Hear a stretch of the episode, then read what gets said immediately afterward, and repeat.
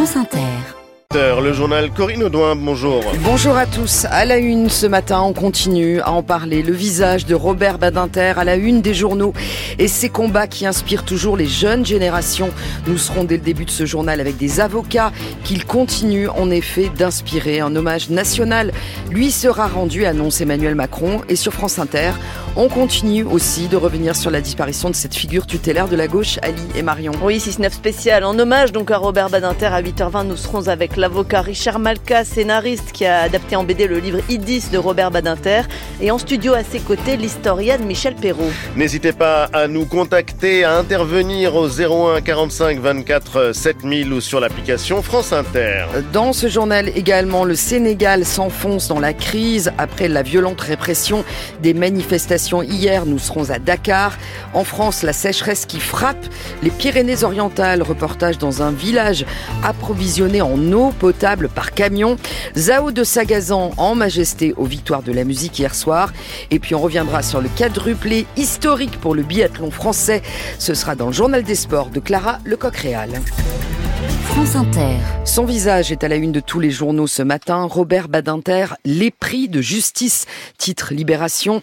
La disparition de l'artisan de l'abolition de la peine de mort, figure tutélaire de la gauche, garde des sceaux de François Mitterrand, suscite depuis hier une avalanche d'hommages et pas seulement de ses contemporains. Son combat pour les libertés publiques et les droits humains continue d'inspirer plusieurs générations d'avocats, comme a pu le constater Sébastien Sabiron au tribunal judiciaire de Paris. À la sortie des salles d'audience, la disparition de Robert Badinter suscite une émotion sincère chez maître Julia Bénèche, 30 ans, avocate pénaliste. À l'âge de 20 ans à peu près, où j'ai, euh, on m'a mis entre les mains un petit peu par hasard euh, ces livres, l'exécution et l'abolition. Ça a été une claque énorme. Ça a été un vrai moteur euh, dans mon souhait de devenir avocate pénaliste.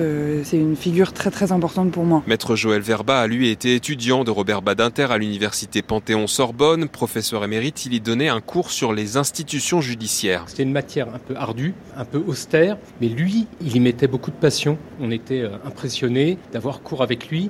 Il était très courtois, il nous prenait au sérieux. Je ne savais pas encore que je serais avocat. Je regrette, avec le recul, de ne pas avoir suffisamment profité de sa présence. L'éloquence, la rigueur et la ténacité de Robert Badinter qui inspire ses confrères pénalistes, dont maître Vincent de la Morandière. Ça nous arrive souvent d'être parfois désespérés par des jugements qui nous scandalisent ou qui nous choquent. Et en fait, l'exemple de Badinter, pour nous avocats, c'est un exemple de constance et d'acharnement. C'est-à-dire qu'il n'a jamais laissé tomber. Sa lutte pour l'amélioration des conditions de vie en prison a également marqué cette génération d'avocats dont Robert Badinter souhaitait qu'elle reprenne le flambeau de ses combats. Outre l'abolition de la peine de mort en France, on lui doit la suppression des tribunaux d'exception, des avancées notables pour les droits des victimes et leur indemnisation, ou encore la possibilité pour tout citoyen français de saisir la Cour européenne des droits de l'homme. Et parmi ceux qui disent merci à Robert Badinter, Bernard Bousset, l'un des derniers Français condamnés pour homosexualité. L'homosexualité considérée comme un délit jusqu'à sa dépénalisation en 1982. Bernard Bousset était interrogé hier soir par Claire Servageant sur France Inter. J'ai été condamné dans les années 60 pour homosexualité au tribunal de Bonneville. Et quand euh, le délit d'homosexualité a été aboli par Badinter en 82, bah forcément, ça m'a beaucoup ému et aujourd'hui j'y pense, euh, il y a plus de 40 ans, on est libre maintenant en tant qu'homosexuel alors qu'on ne l'était pas avant et qu'on était pourchassé et condamné. Et M. Badinter est un grand monsieur, un grand homme d'État, comme il y en a peu malheureusement, et je pense qu'il mérite le Panthéon. Alors le Panthéon, ce n'est pas encore décidé. Un hommage national lui sera rendu, annonce Emmanuel Macron. Et nos éditions spéciales sur la mort de Robert Badinter depuis hier, ainsi que de nombreuses archives, sont à retrouver sur franceinter.fr. Enfin, au complet, Gabriel Attal réunit ce matin à 10h l'ensemble de son gouvernement à Matignon. Parmi les nouvelles têtes, Nicole Belloubet à l'éducation nationale, Frédéric Valtou à la santé et Guillaume Casbarian au logement. Au programme de ce séminaire, définir les priorités des prochains mois, le calendrier et la méthode. 8h05 sur France Inter, le Sénégal s'enfonce dans la crise. À Dakar, hier après-midi, les forces de sécurité sénégalaises ont violemment dispersé les manifestants. Ils contestaient le report de l'élection présidentielle par le chef de l'État Macky Sall. Et on a appris dans la soirée la mort d'un étudiant à Saint-Louis, dans le nord du pays, après une manifestation. Précision de William Delesseux, notre envoyé spécial à Dakar. Le jeune homme, Alpha Yoro Tunkara, est mort des suites de ses blessures à l'hôpital régional de Saint-Louis, d'après la coordination étudiante de l'université Gaston Berger. C'est devant cet établissement que l'étudiant en deuxième année de licence de géographie participe avec d'autres à un rassemblement comme partout ailleurs dans le pays. Cette manifestation a été réprimée par les forces de sécurité. Leurs responsabilités et les causes précises de la mort du jeune homme ne sont pas établies à ce stade. Certains racontent un arrêt cardiaque et une prise en charge par les secours ensuite. Le drame ravive en tout cas cette mémoire des luttes étudiantes à Saint-Louis. Il y a près de six ans, Faloussen, un étudiant avait été tué par un tir des forces de l'ordre dans des circonstances qui sont toujours restées troubles. Ce décès avait provoqué un vaste mouvement de colère dans le pays. Aujourd'hui, des leaders de l'opposition dénoncent le mépris du président Macky Sall en appelant les Sénégalais à continuer leur mobilisation. À proximité de Dakar, quelques pneus ont continué de brûler dans la soirée le prochain appel à manifester est prévu euh, mardi prochain par la société civile, mais des rassemblements spontanés ne sont pas à exclure ce week-end. William Delesseux, envoyé spécial de France Inter à Dakar, au Sénégal. Dans le sud de la bande de Gaza, l'offensive sur Rafah a commencé. Ce matin, l'aviation israélienne intensifie ses frappes sur cette ville du sud du territoire palestinien, avec pour but de préparer l'évacuation de Rafah avant une possible offensive terrestre. Un million de Palestiniens déplacés du nord de la bande de Gaza sont réfugiés à Rafah. Le chef de la diplomatie européenne craint les conséquences catastrophiques de cette offensive, aggravant une situation humanitaire déjà désastreuse et un bilan civil insupportable, écrit Joseph Borrell sur le réseau social X. Hier, le président des États-Unis, allié historique d'Israël, a qualifié d'excessive la riposte dans la bande de Gaza depuis l'attaque du Hamas le 7 octobre dernier.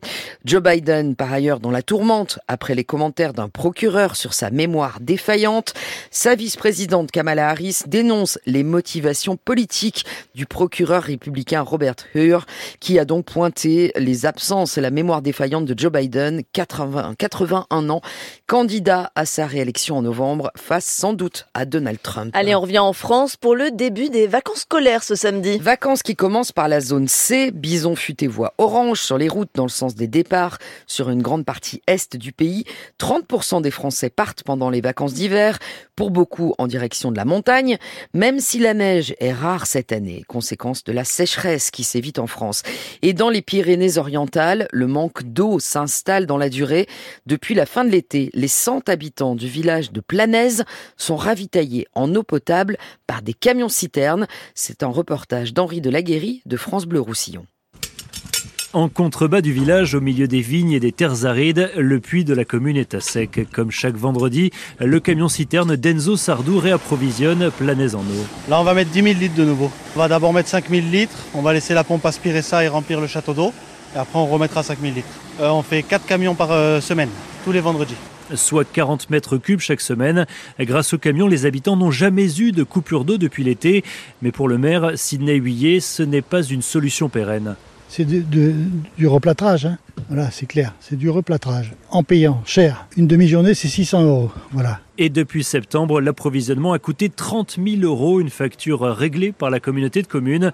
D'autres villages des Fenouillades risquent d'être bientôt en rupture d'eau. Pourront-elles s'approvisionner facilement? Rien ne le garantit pour le moment. Des camions, oui, on en aura largement assez, il y a de quoi faire. Il y a un paquet d'entreprises qui pourront se libérer du travail pour faire ça. Mais le souci, ça va être l'eau. Est-ce qu'on aura assez de communes qui pourront fournir de l'eau? Ça, ça va être autre chose. Je ne pense pas que l'eau va pouvoir être fournie pour tout le monde. Et face à cette situation, les élus de la vallée de la Glie réclament l'aide de l'État. Ils demandent un plan d'urgence pour assurer l'approvisionnement en eau des villages les plus pénalisés par la sécheresse. Henri de Laguéry. Le parquet de Paris ouvre une enquête sur les cyberattaques contre Viademis et Almeris. Ces deux opérateurs organisent le tiers payant pour le compte des mutuelles des groupes Malakoff, Humanis, Vive et BIS. 33 millions de Français sont concernés par ces fuites de données. C'était l'une des principales revendications des agriculteurs, une meilleure application de la loi Egalim. La loi Egalim 1, adoptée en 2018, vise à protéger leur rémunération et aussi à favoriser une alimentation plus saine et plus durable, avec l'obligation de 50% de labels qualité, dont 20% de bio dans les cantines scolaires Mais selon les derniers chiffres qui portent sur l'année 2021, on n'en est même pas à la moitié de ce pourcentage. Reportage dans les cantines marseillaises de Mathilde Vinceneux. Dans cette cantine au cœur d'un bâtiment de l'État, plus de 400 fonctionnaires sont servis chaque jour. En cuisine, quelques produits bio, de la viande française, mais pas toujours. Le chef Laurent Brussy. Aujourd'hui, on a des saucisses, voyez, fraîches qui viennent de France. On essaie le plus souvent d'avoir du français, mais des fois c'est plus dur. Après, on a de l'origine qui vient de Roumanie, des fois c'est des mélanges, ça vient, il y a marqué UE, ça dépend. Les produits cuisinés ici sont loin d'atteindre les objectifs de la loi Egalim. On s'améliore, mais on n'y est pas. Bernadette Coignat, présidente du restaurant. Au niveau du bio, on est à 12%, et au niveau euh, durable et de qualité, 16%. Pour faire mieux, il faudrait gonfler le prix du plateau qui dépasse déjà les 8 euros, mais les cantines de l'administration ne sont pas non plus les pires. Dans les hôpitaux, les EHPAD, la part de bio dépasse rarement les 5%. Finalement, c'est dans les cantines scolaires que l'on mange le mieux. Bienvenue au self de l'école primaire d'Aringue. Carottes, céleri, poisson, petits pois. Ghislaine, la cantinière, elle sert 50% de bio, 50% de local, mieux que les objectifs Egalim. Une volonté de la mairie, Pierre Huguet, adjoint en cantine. Le prestataire qui devait effectivement produire les repas a dû sortir de son catalogue classique pour aller chercher notamment bah, ses producteurs bio et locaux. Il faut donc trouver les producteurs et surtout gérer le surcoût. La mairie le compense pour ne pas impacter les familles. Résultat, avec l'inflation, son budget cantine a doublé en 4 ans. Mathilde Vinceneux à Marseille. Zaoud Sagazan en majesté aux victoires de la musique hier soir. On peut pas dire qu'on ne vous l'avait pas dit, n'est-ce pas? La jeune autrice, compositrice, interprète de 24 ans a raflé quatre récompenses, album, révélation scène, révélation féminine et meilleure chanson pour la symphonie des éclairs. J'ai écrit cette chanson, euh, je l'aime trop, cette chanson elle est trop importante pour moi. Elle raconte toute ma vie euh, et je me suis rendu compte qu'en pleurant sur mon piano, ça me faisait un bien fou, ça faisait de mal à personne et surtout ça faisait des jolies chansons. Et je me suis rendu compte que ce que je pensais être mon plus grand défaut dans ma vie était finalement ma plus grande qualité. Je finirai cette phrase par une phrase que je finis toujours par dire à mon concert. Être sensible, c'est être vivant et nous ne sommes jamais trop vivants. Pour toutes les petites tempêtes qui m'écoutent, bravo d'être vous. Merci infiniment. Il fait toujours beau au-dessus des nuages. Mais voilà, Zaoud Sagazan qui a laissé quelques miettes pour les autres. Artistes féminines de l'année, Aya Nakamura. Deux artistes masculins, Execo, Vianney et Gazo. France Inter, 8h13, le journal des sports.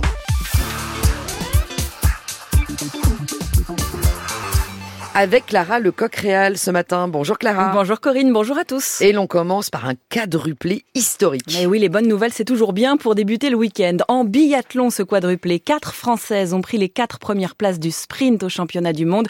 Du jamais vu, leurs concurrentes n'ont rien pu faire. La quatrième place donc pour Sophie Chauveau, le bronze pour Lou Jean Monod, l'argent pour Justine Brezas-Boucher et puis l'or pour Julia Simon. Elle n'en revenait pas en regardant le classement. C'est un truc que je pense qu'on n'aurait jamais imaginé rêver, que les coachs ont peut-être rêvé, mais en tout cas, le faire ici au championnat du monde, c'est un niveau au-dessus, quoi. C'est dingue. Parce que quand même, le, le, niveau est très très fort. Je pense qu'aujourd'hui, on avait tout réuni. On avait euh, des skis de dingue, des techniciens qui ont fait un boulot de malade. Et on a, on a, on a su concrétiser sur le tir. C'est pas croyable, c'est fou. La joie de Julien Simon au micro de, de Julien dingue. Laurent à Nové Mesto, c'est en République tchèque. Demain dimanche, les quatre Françaises vont s'élancer en tête de la poursuite. Et en rugby, Clara, à quoi va ressembler le 15 de France cet après-midi? En meilleure forme, on l'espère que la semaine passée est leur déculotté face à l'Irlande. Suite donc du tournoi des Six Nations aujourd'hui, c'est en Écosse que ça se joue, dans l'antre de Murrayfield. Réaction d'orgueil obligatoire, Fanny Lechevestrier. L'orgueil, le mot n'a pas été prononcé cette semaine dans la maison tricolore, du moins pas publiquement, mais il transpire à grosses gouttes de chaque déclaration des Bleus, à commencer par celle hier du capitaine Greg Aldrit piqué au vif. On a rarement été humilié comme la semaine dernière, on a envie de montrer notre vrai visage. Car pour le 15 de France, pas de doute, la débâcle irlandaise n'est qu'un accident qui ne doit pas remettre en cause quatre années de travail, souligne le troisième ligne François Cross. On a fait le choix d'assumer, de travailler ensemble. On a chuté une fois, mais par contre il faut réagir maintenant. Et rien de mieux que d'aller se déplacer en Écosse. L'Écosse, l'équipe qui a le plus battu la France depuis 2020. Rien de très rassurant, mais l'entraîneur de la conquête, William Servat, a la recette de la réussite donnée par le chef Yves Candebord, venu rendre visite aux joueurs cette semaine. Il nous expliquait en fait que dans les premiers temps, et puis chez les carottes, c'est pas forcément le plus agréable ni le plus sexy, mais, mais petit à petit, en fait, ces choses de l'ombre, on commence à prendre du plaisir à le faire pour bien le réaliser. Et c'est exactement la même chose dans notre sport. À partir du moment où on commence à prendre du plaisir dans, dans ce combat, et bien on commence à se retrouver. Autrement dit, les Bleus n'ont plus qu'à mettre enfin les bons ingrédients, une bonne dose d'envie pour éviter l'indigestion, voire la première grande crise de foie de l'air Galtier. Écosse-France à l'heure du goûter, donc 15h15 cet après-midi. Et les Bleus seraient bien inspirés d'imiter leur cadet. L'équipe de France des moins de 20 ans joue aussi le tournoi des Six Nations après une défaite également face à l'Irlande la semaine dernière. Les Bleus et hier ont su rebondir en Écosse. Victoire 29 à 14. On en souhaite autant aux aînés après avoir écouté Flowers of Scotland, la chanson qui moi me met les poils à chaque fois. Mais oui. En football, les supporters marseillais attendaient aussi une réaction. Ils n'ont eu que de la déception. Et Clara. oui, un match nul hier, un partout entre l'OM et Metz au Vélodrome. L'entraîneur marseillais Gattuso parle d'une mini-crise après cinq matchs sans victoire. L'OM est provisoirement septième de Ligue 1 et pourrait voir Lens juste devant prendre le large puisque les Lensois reçoivent Strasbourg à 17h aujourd'hui. Ce soir à 21h, le leader parisien recevra Lille au pied du podium. On termine Clara avec une escrimeuse française qui voit son rêve de médaille s'éloigner. Isaora Tibus, la fleurettiste, grande chance de médaille aux Jeux cet été, a effectué un test antidopage anormal le mois dernier et nous avons appris hier soir qu'a été détecté dans son échantillon de l'ostarine, produit généralement utilisé pour augmenter la masse musculaire, interdit depuis 2008. Elle est dans l'attente de vérification suspendue à 5 mois et demi des Jeux Olympiques. À suivre donc. Merci Clara Lecoq-Réal. C'était le journal de Corinne Audouin, 8h17 sur France Inter. La météo avec Vitacitral TR+, des laboratoires Acepta. Gel réparateur pour les mains abîmées par le froid, les gels hydroalcooliques et les lavages fréquents. En pharmacie et parapharmacie. Euh, Céline Dacosta, ça va faire plaisir aux vacanciers. Retour de la neige en montagne. Oui, pensez à prendre vos équipements spéciaux si vous vous rendez dans les stations des Alpes ou des Pyrénées, particulièrement les Alpes du Sud où on attend des chutes de neige importantes aujourd'hui. Et ces chutes de neige, on les doit à un ciel bien perturbé qui sur le reste du pays apporte des averses soutenues. Ce matin sur la partie sud du pays, mais elles remontent déjà par l'ouest et vont gagner assez rapidement la partie nord en s'intensifiant au fil des heures. Seul le quart nord-ouest aura droit à de larges éclaircies, entrecoupées quand même de quelques averses entre la Bretagne et les Pays de la Loire dans l'après-midi. On a également de bonnes rafales de vent près de la Manche, sur le quart sud-ouest et le long des côtes atlantiques. Attention aux balades en bord de mer, puisque la mer sera bien agitée sur ces secteurs. Céline Dacosta, vous nous promettez des températures toujours très douces. Oui, même si on aura des matinées un petit peu plus fraîches en début de semaine prochaine, ça va vite remonter. La douceur restera d'actualité. Comme ce matin, la moyenne va de 6 à 13 degrés déjà, 8 à 15 du nord au sud pour cet après-midi. Merci Céline Dacosta et merci à vous d'écouter Inter. Il est 8h18. від НО.